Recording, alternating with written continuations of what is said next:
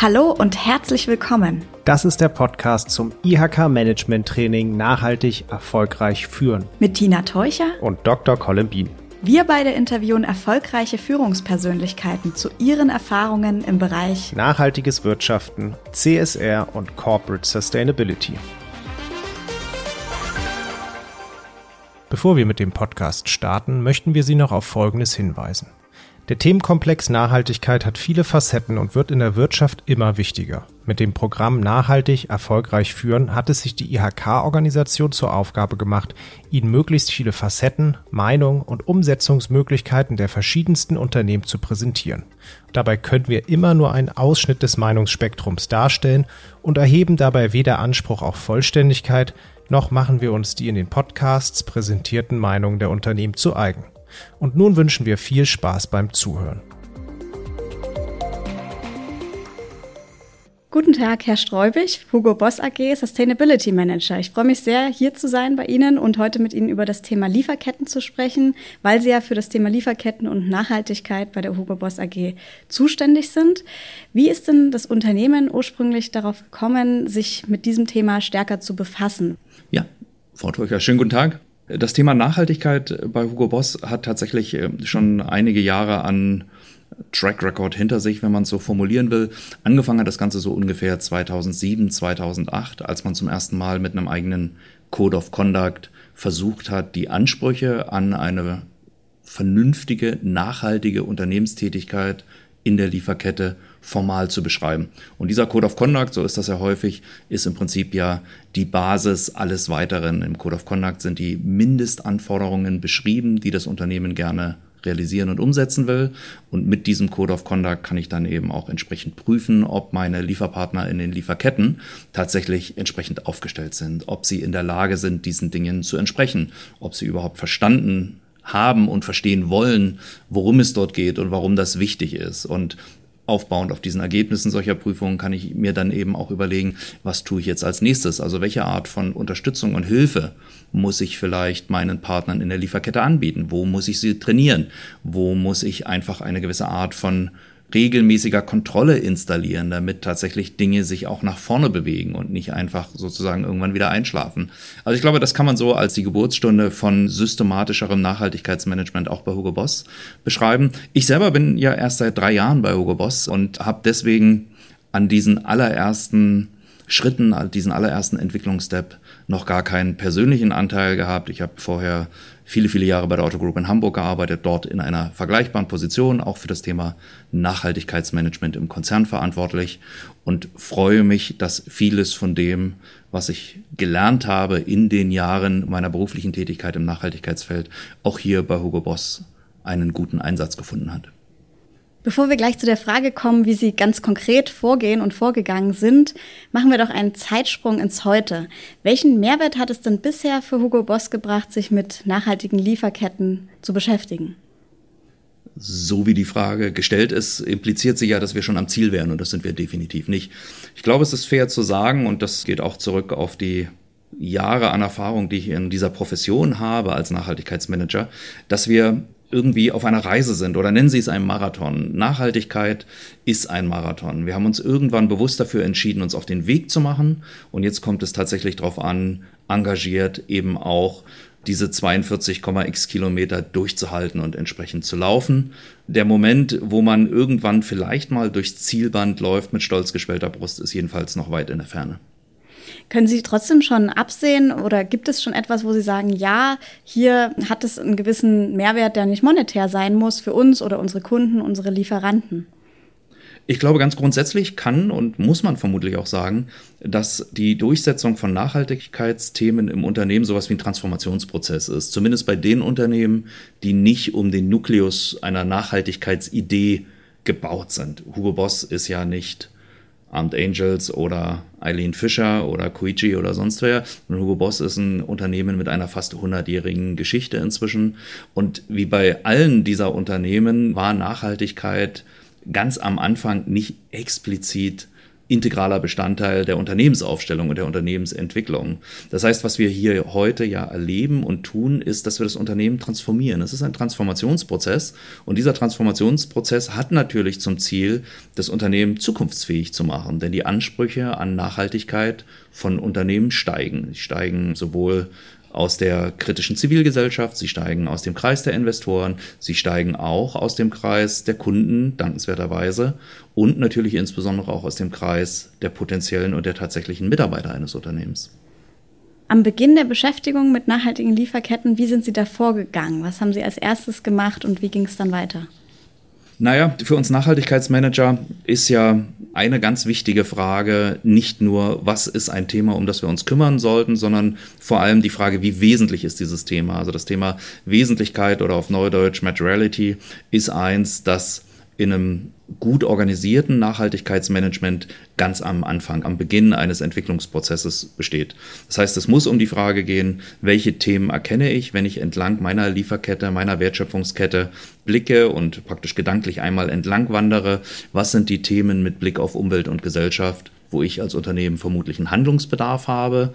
Wie groß sind diese Themen? Wie kann ich abschätzen, ob das jetzt wirklich ein sehr ernstes Thema in der Größenordnung und oder Gefährdung von Umwelt und Gesellschaft ist, um dann tatsächlich ähm, in eine Art von Priorisierung zu kommen. Und Priorisierung ist natürlich deshalb so wichtig, weil auch Unternehmen, auch wenn man es ihnen nicht immer zubilligt oder zuschreibt, natürlich irgendwie mit begrenzten Ressourcen arbeiten müssen.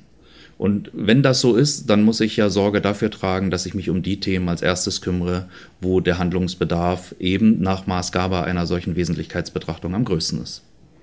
Als Sie diese Wesentlichkeitsanalyse durchgeführt haben, welche Handlungsfelder und Themen sind da als besonders wichtig für Sie herausgekommen und wie schaffen Sie es auch bei denen zu bleiben und sich nicht zu verzetteln, wenn auch mal andere Themen gerade in den Medien oder durch bestimmte Stakeholder aufpoppen? Ganz wesentliche Themen und das kommt, glaube ich, nicht so wirklich überraschend. Das ist natürlich zum einen auf der sozialen Seite, also auf der gesellschaftlichen Seite, das ganze Thema Menschenrechte, Arbeitsrecht, Gesundheits-, Arbeitsbrandschutz am Arbeitsplatz, also all die Themen, die, wenn sie nicht gut gemanagt und nicht eingehalten werden, tatsächlich sehr ernsthafte Schäden an Leib und Leben verursachen können bei den Menschen in unseren Lieferketten, die für uns produzieren. Im Bereich der Umweltthemen sind das dann natürlich Fragen von Wasservernutzung und Wasserverschmutzung, das ganze Thema schädliche Chemikalien beim Färben, Ausrüsten etc. in der textilen Lieferkette. Natürlich auch das ganze Thema Klimaschutz, also CO2-Emissionen oder CO2-Äquivalente bei der Textilproduktion, die in manchen Prozessphasen der textilen Lieferkette eben auch sehr ausgeprägt sind, gerade wenn wir an das sogenannte Wet Processing, also das Färben und Ausrüsten denken. Und jetzt natürlich in den letzten Jahren ein Thema, das massiv an Öffentlichkeitswirksamkeit, so kann man es vielleicht nennen, gewonnen hat, ist das ganze Thema Microplastic zum Beispiel. Die Klarheit über diesen Themenkanon ist, wie vorhin schon mal kurz angedeutet, insofern wichtig, als es natürlich immer auch Partikularinteressen gibt. Es gibt immer jemanden, der ein Unternehmen sozusagen von außen anspricht zu einem Thema, das ihm selber besonders wichtig ist und von Unternehmen jetzt sozusagen unmittelbare, systematische, konzertierte Aktion erwartet. Und wenn man dem nachgibt, dann besteht eine große Gefahr, dass man sich sozusagen verzettelt. Wir sprachen vorhin über limitierte Ressourcen. Das heißt, ich muss auch als Nachhaltigkeitsmanager gemeinsam mit allen Kollegen im Unternehmen ja sicherstellen, dass wir einen sinnvollen Kraft- und Mitteleinsatz haben, die Themen wirklich gut bearbeiten können, die eine erhebliche Auswirkung haben auf Umwelt und Gesellschaft und an anderer Stelle aber eben auch in eine Argumentation gehen müssen, warum ein Thema XYZ jetzt nicht das allerdrängendste und allerwichtigste ist, wenn man es aus einer objektiven Perspektive betrachtet. Sie haben ja auch eine Naturkapitalbewertung gemacht. In welchem Zusammenhang steht denn diese Naturkapitalbewertung mit der Wesentlichkeitsanalyse? Für mich gehört beides untrennbar zusammen. Warum? Naja, die Wesentlichkeitsanalyse in der ursprünglichen Form ist ja zunächst einmal sehr stark von persönlichen oder subjektiven Sichten geprägt. Dabei gehe ich ja her und frage die relevanten Stakeholder, intern wie extern, was ihre einem bestimmten Thema zugeschriebene Wichtigkeit ist. Also wie wichtig findet zum Beispiel eine NGO wie Greenpeace das Thema Klimaschutz oder das Thema schädliche Chemikalien? Wie wichtig glaubt die Clean Clothes Campaign, dass das Thema Menschen- oder Arbeitsrechte ist? Es zeigt sich jedoch dann, wenn man tatsächlich drüber nachdenkt, welche Maßnahmen kann ich jetzt unternehmen, um bestimmte Themen zu adressieren, dass das noch nicht immer ausreicht. Hin und wieder hätte man doch gern eine quantifizierte Aussage darüber, wie groß oder klein ein Problem tatsächlich ist, um zum Beispiel bestimmte Alternativen durchkalkulieren zu können. Und hier kommt die Naturkapitalbewertung ins Spiel. Die Naturkapitalbewertung versucht ja, entlang exemplarischer Wertschöpfungsketten wie ich produziere einen Anzug oder ich produziere ein Hemd, alle relevanten Schadereignisse zusammenzusaldieren, um dann am Ende eine Aussage darüber zu treffen, wie groß ist in einer Währung, die wir alle verstehen, zum Beispiel Euro oder US-Dollar, tatsächlich der Schadwert, der bei der Produktion eines solchen Produktes anfällt. Da sind natürlich Einflüsse drin wie Wasservernutzung und Wasserverschmutzung, da ist das ganze Thema Energiebezug und Greenhouse Gas drin. Das ganze Thema Ressourcenvernutzung ist mit eingepreist. Und am Ende des Tages kann man dann für eine bestimmte Produktkategorie relativ zuverlässig beschreiben, mit welchen unintendierten Nebenwirkungen die Produktion dieses Guts einhergeht. Und es gibt dann eine bessere Ausgangsbasis, wenn man diskutieren will, was kann ich an der Stelle eigentlich anders machen, was kann ich besser machen, wo kann ich auf alternative Technologien auf alternative Verfahren umstellen? Wo kann ich meinen Rohstoffbezug ändern? Und was bringt das dann am Ende des Tages? Also wie groß ist der Hebel, den ich dann damit habe? Man kann also sagen, es ist praktisch nochmal eine Versachlichung oder Verobjektivierung der Entscheidungsfindung. Auf welche Themen gehe ich mit welchem Hebel drauf? Und wir bei Hugo Boss halten diese Versachlichung für notwendig und wichtig. Und deshalb haben wir die Erkenntnisse unserer Naturkapitalbewertung in unsere Wesentlichkeitsanalyse integriert. Gab es in diesem Prozess für Sie persönlich eine spannende Erkenntnis, was Sie so vielleicht nicht erwartet hätten, was da rausgekommen ist? Oder ist etwas davon auch in Ihr Lieferkettenmanagement jetzt eingeflossen, was nicht so auf dem Schirm war? Wenn man sich eine gesamte Wertschöpfungskette anguckt, dann ist das ja nicht nur der Abschnitt von der Rohstoffgewinnung bis zur Produktion des fertigen Gutes, sondern dann ist das ja der ganze ja, der ganze Prozess, wenn Sie so wollen, bis zum End of Life, der beim Kunden stattfindet. Hier ist es interessant zu sehen, dass zum Beispiel ein nicht unerheblicher Teil von CO2-Emissionen erst in der Nutzungsphase eines Textils entsteht. Die entstehen natürlich auch in der Lieferkette, aber ein sehr großer Teil, nicht zu vernachlässigen, entsteht eben beim Kunden durch das allgegenwärtige Waschen, Trocknen, Bügeln. Das sind Dinge, die muss man A zur Kenntnis nehmen und B sich dann eben überlegen, was kann ich an der Stelle eigentlich tun? Also wie kann ich vielleicht auch meinen Kunden in die Lage versetzen, sich hier anders zu verhalten, sich bewusster zu verhalten, bei niedrigeren Temperaturen zu waschen etc. pp. Das ist vielleicht so ein Thema, das ganz interessant ist. Zum anderen hat die Naturkapitalbewertung eben auch gezeigt, wo die Peaks für bestimmte Themen sind. Also wo zum Beispiel ein Thema wie CO2 in der Kette wirklich massiv zuschlägt. Das ist zum einen in dem ganzen Bereich der Rohstoffgewinnung, je nachdem, ob wir dort über pflanzliche Rohstoffe reden oder zum Beispiel über ja, Chemiefasern, also sogenannte Man-Made Fibers. Das macht einen Riesenunterschied. Zum anderen im ganzen Bereich, wie vorhin schon erwähnt, Färben und Ausrüsten. Dort, wo also das Textil oder das Rohmaterial gewaschen wird, gefärbt wird, mit besonderen zusätzlichen Produkteigenschaften versehen wird, indem es eben behandelt wird, etc. Das sind so Dinge, die muss man einfach transparent haben, um am Ende wirksam steuern zu können. Gab es in diesem Prozess, wahrscheinlich gibt es das auch immer wieder, schwierige Momente für die Umsetzung dessen, was Sie sich vornehmen und wie können Sie das lösen? Wie gehen Sie das an? Ach, schwierige Momente gibt es immer. Nachhaltigkeit, wenn man sie sozusagen ernsthaft und systematisch betreiben will, kostet Geld. In aller Regel. Natürlich gibt es Themen, so wird der eine oder andere jetzt auch gleich sagen wollen, wo mehr Nachhaltigkeit auch Geld spart. Ja, das ist so. Dort, wo Sie die Energieeffizienz erhöhen, müssen Sie weniger Geld für Energiekosten ausgeben. Das ist also ein wunderbarer Windfall Profit. Auf der anderen Seite müssen Sie dort, wo Sie nachhaltigere Rohstoffe sourcen wollen, wo sie Lieferanten mit besseren Prozessausgestaltungen haben wollen, tatsächlich auch zunächst mal Aufwand betreiben. Sie müssen Leute trainieren, sie müssen Lizenzierungskosten, Zertifizierungskosten bezahlen für nachhaltige Baumwolle.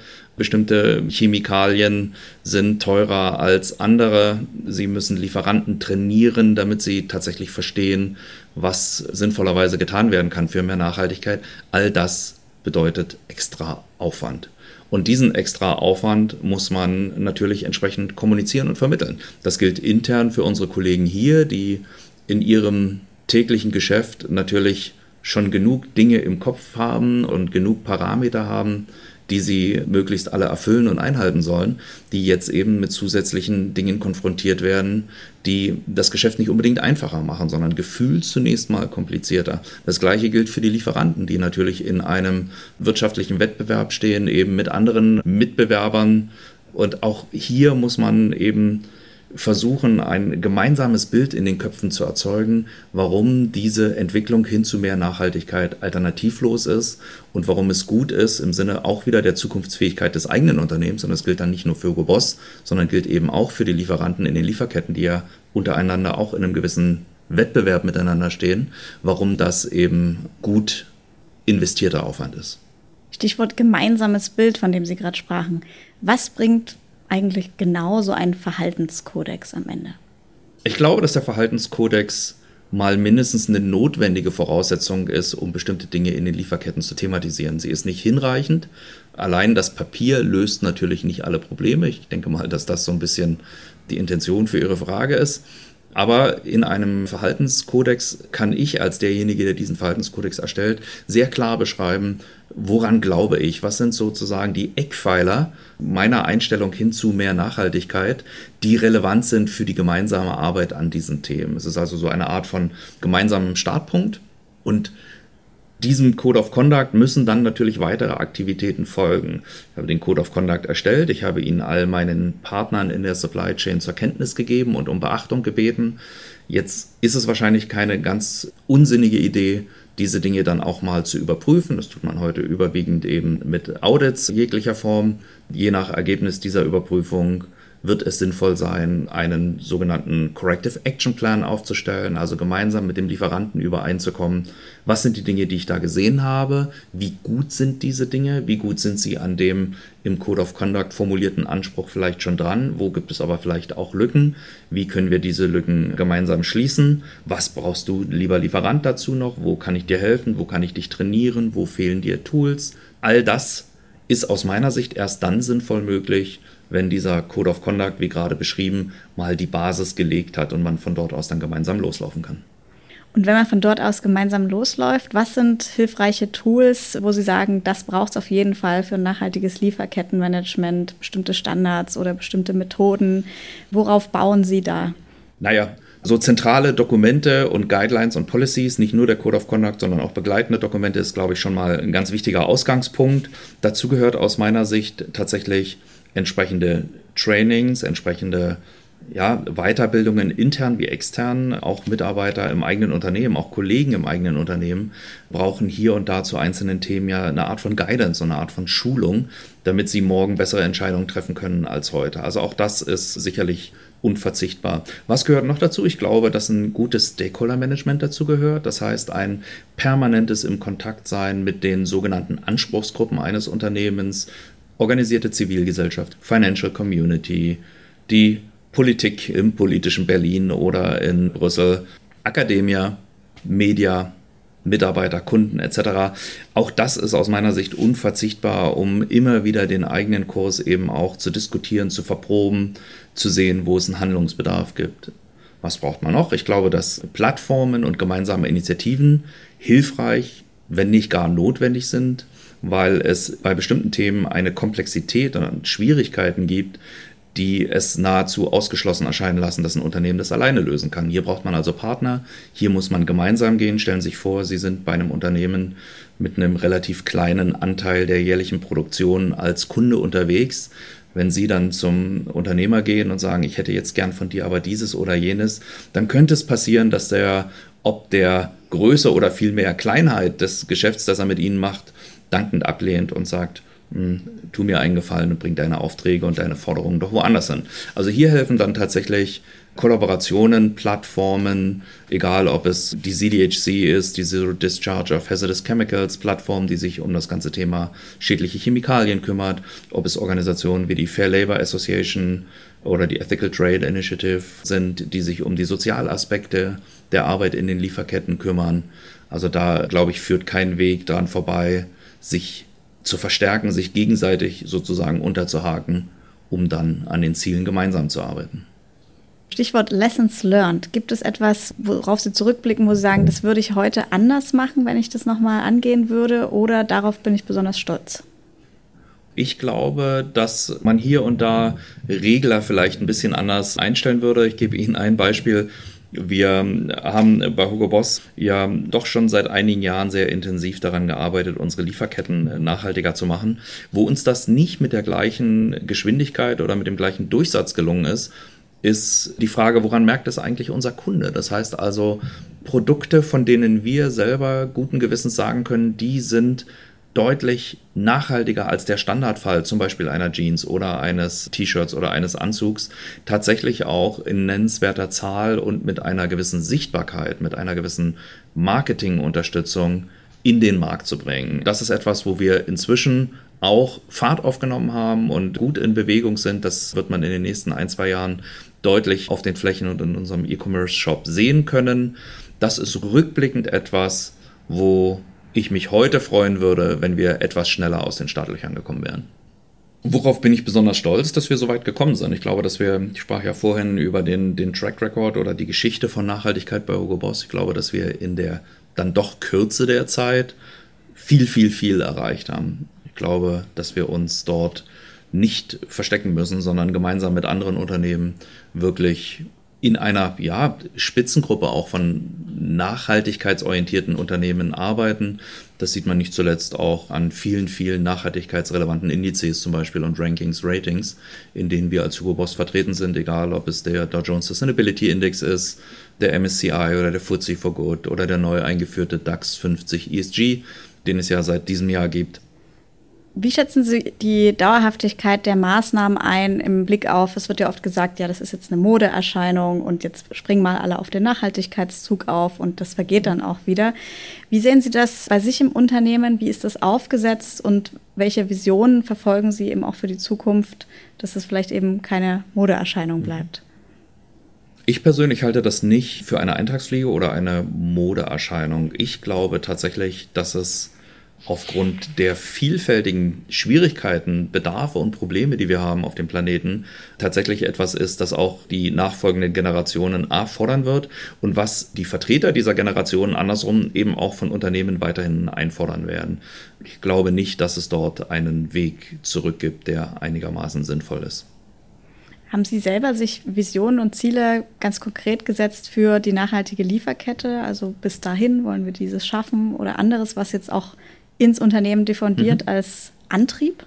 Ja, wir haben ein sehr inzwischen umfangreiches Set an Zielen oder Vorhaben, das wir uns selber gegeben haben. Die meisten dieser Maßnahmen stellen auf das Datum 2025 ab, wo wir uns ganz konkrete Vorgaben gemacht haben, zum Beispiel zu der Frage des Wasserverbrauchs oder der Wassereinsparung, zu der Frage bestimmter CO2-Emissionen, dem Ersatz herkömmlicher, also konventioneller textiler Rohstoffe durch ihre nachhaltigeren Alternativen, den stärkeren Einsatz von recycelten Rohmaterialien etc.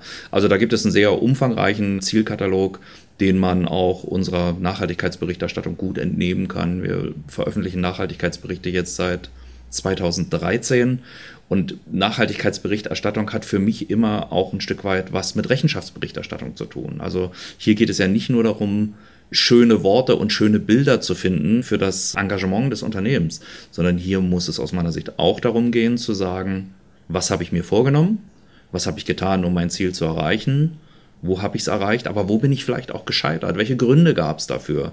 Mitunter sind die recht gut nachvollziehbar, aber man muss sich eben erklären und das ist was, was wir regelmäßig tun. Inwiefern glauben Sie, hat denn ein Unternehmen das bei Nachhaltigkeit vorangeht oder sich dazu positioniert, auch eine Corporate Political Responsibility, also eine Art Verantwortung dafür, wo es auch politisch hingeht mit dem Thema Nachhaltigkeit. Stichwort Lieferkettengesetz. Wie stehen Sie dazu? Ich glaube grundsätzlich, dass mehr Nachhaltigkeit an einer bestimmten Stelle dann eben auch die entsprechenden Rahmenbedingungen erzwingt. Und da das Unternehmen eben nicht im luftleeren Raum unterwegs ist, sondern eben auch in einer Gesellschaft eingebettet ist und diese Gesellschaft eben mit den entsprechenden Regeln und der entsprechenden Regulation lebt und arbeitet, kommt dem Unternehmen hier aus meiner Sicht auch eine Verantwortung zu, sich für entsprechende Regelungen, die förderlich sind für Nachhaltigkeit, wenn man an das Thema Nachhaltigkeit glaubt, tatsächlich auch stark zu machen und einzusetzen. Und das tun wir, das tun wir in den unterschiedlichsten Plattformen, in den unterschiedlichsten Formaten. Wir sind ja unter anderem auch Mitglied der deutschen Partnerschaft für nachhaltige Textilien, des Textilbündnisses, wie es so salopp abgekürzt immer heißt und versuchen hier zum einen im Dialog eben mit anderen Unternehmen, aber auch mit Zivilgesellschaft und vor allem eben auch den Vertretern aus dem politischen Lager gemeinsam die Rahmenbedingungen so weiterzuentwickeln, dass sie förderlich für Nachhaltigkeit sind. Das Lieferkettengesetz, das Sie ansprechen, ist etwas, dem wir grundsätzlich offen gegenüberstehen. Warum? Weil wir davon ausgehen, dass damit dann tatsächlich auch einheitliche und einigermaßen verbindliche Regelungen bestehen werden oder erschaffen werden, die alle Unternehmen verpflichten, Nachhaltigkeit ernst zu nehmen und stärker in ihre eigene Geschäftstätigkeit zu integrieren. Insofern, wie schon gesagt, eine offene und wohlwollende Position dem Lieferkettengesetz gegenüber. Das Einzige, was ich persönlich erwarten würde, tatsächlich, dass es einen sorgfältigen Konsultationsprozess gibt, bevor man so etwas in gedrucktes Papier verpackt. Was sind denn aus Ihrer Erfahrung jetzt Erfolgsfaktoren für eine Nachhaltigkeit in der Lieferkette und auch in der Beschaffung? Wie kriegt man das gut integriert? Ich glaube, die Erfolgsfaktoren muss man so ein bisschen in ja, zwei Gruppen vielleicht mal einteilen. Das eine, das, was im Umfeld des Unternehmens eine Rolle spielt und vielleicht als zweites dann das, was im Inneren eine Rolle spielt.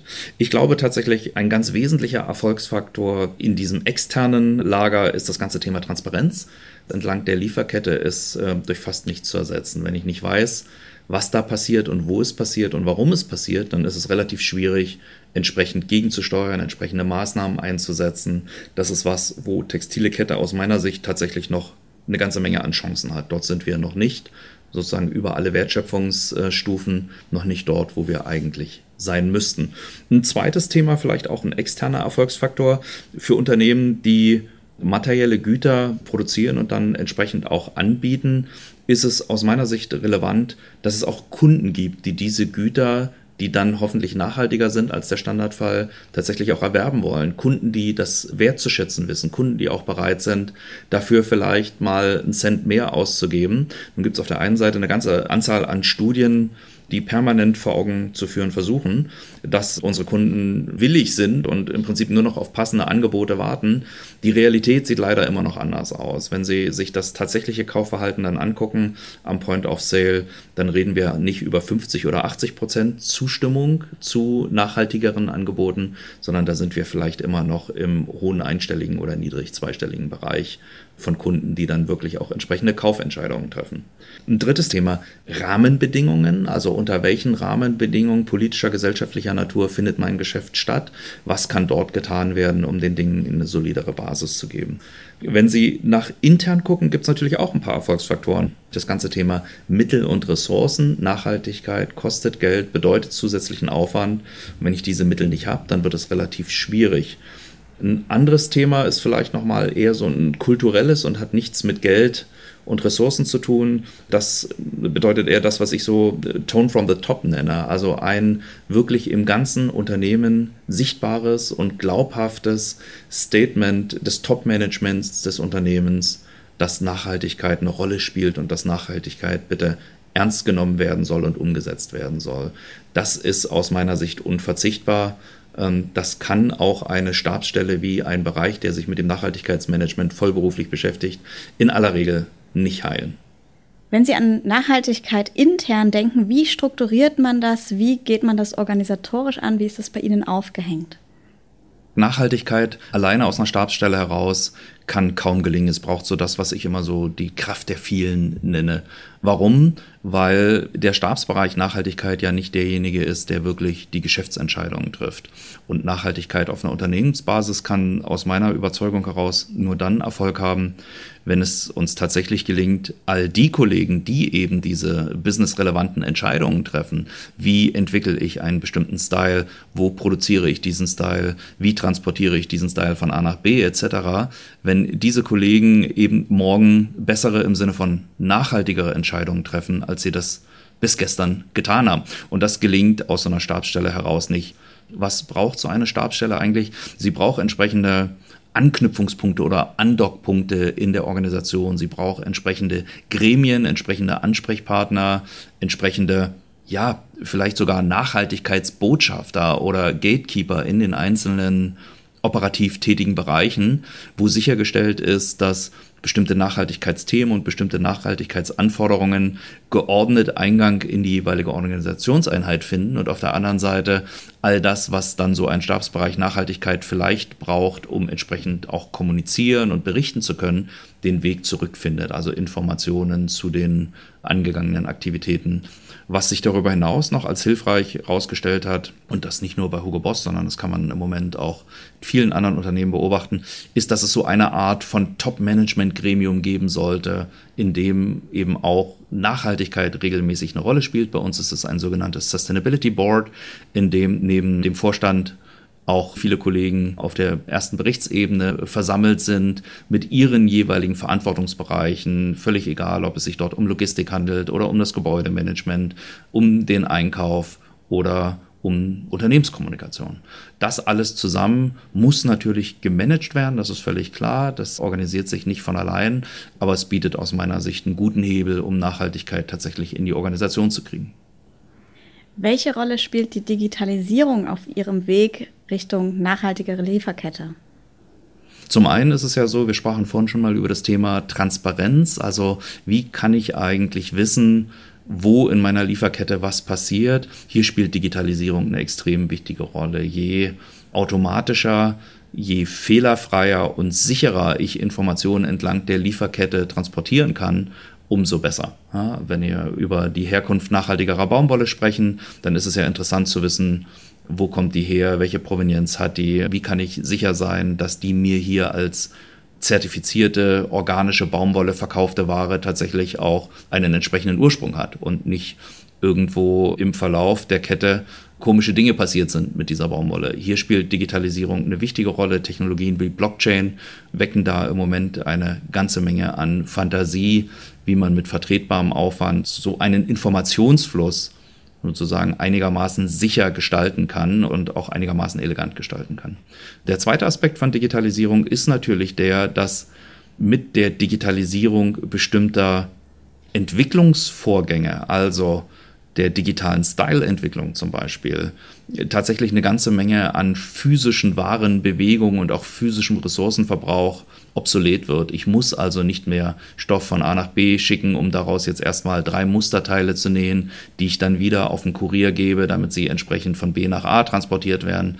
Das alles verbraucht A Ressourcen und emittiert B Emissionen durch die in Anspruch genommene Transportleistung. Auch hier hat das Thema Digitalisierung und die Entwicklung hin zu digitaler Modell- und Styleentwicklung für die Zukunft sicherlich einen wesentlichen Einfluss darauf, wie wir Textilgeschäft zukünftig betreiben werden. Gibt es etwas, wo Sie sagen, an die Nachhaltigkeitsmanager da draußen oder auch Manager in verschiedenen Abteilungen, in Unternehmen, wenn ihr das Thema angeht, das solltet ihr wissen, das kann ich euch mitgeben? Bleibt ausdauernd, wäre etwas, was ich den Kollegen zurufen wollen würde. Lasst euch nicht von dem Weg abbringen. Natürlich gibt es Widerstände, natürlich ist Nachhaltigkeitsmanagement immer mal wieder auch die Suche nach entsprechenden Freiräumen im Unternehmen, einfach weil sie eben um begrenzte Mittel und begrenzte Ressourcen mit anderen Themen konkurriert. Ich glaube, dass es sowohl für die persönliche Wirksamkeit und die persönliche Zufriedenheit als auch für die Zukunftsfähigkeit des Unternehmens wichtig ist, hier nicht locker zu lassen, hier nicht aufzugeben, sondern den Marathon bis zum Ende durchzulaufen. Herr Streubig, ich bedanke mich ganz herzlich für das Gespräch. Alles Gute für Ihre Aktivitäten. Vielen Dank. Was ist Ihre Meinung zum Thema Nachhaltigkeit in Lieferketten, in Logistik und Beschaffung? Haben Sie noch Ergänzungen oder Anregungen? Teilen Sie uns Ihre Ideen und Gedanken gerne mit. Wir freuen uns auf den Austausch mit Ihnen auf www nachhaltig-erfolgreich-führen-ihk.de.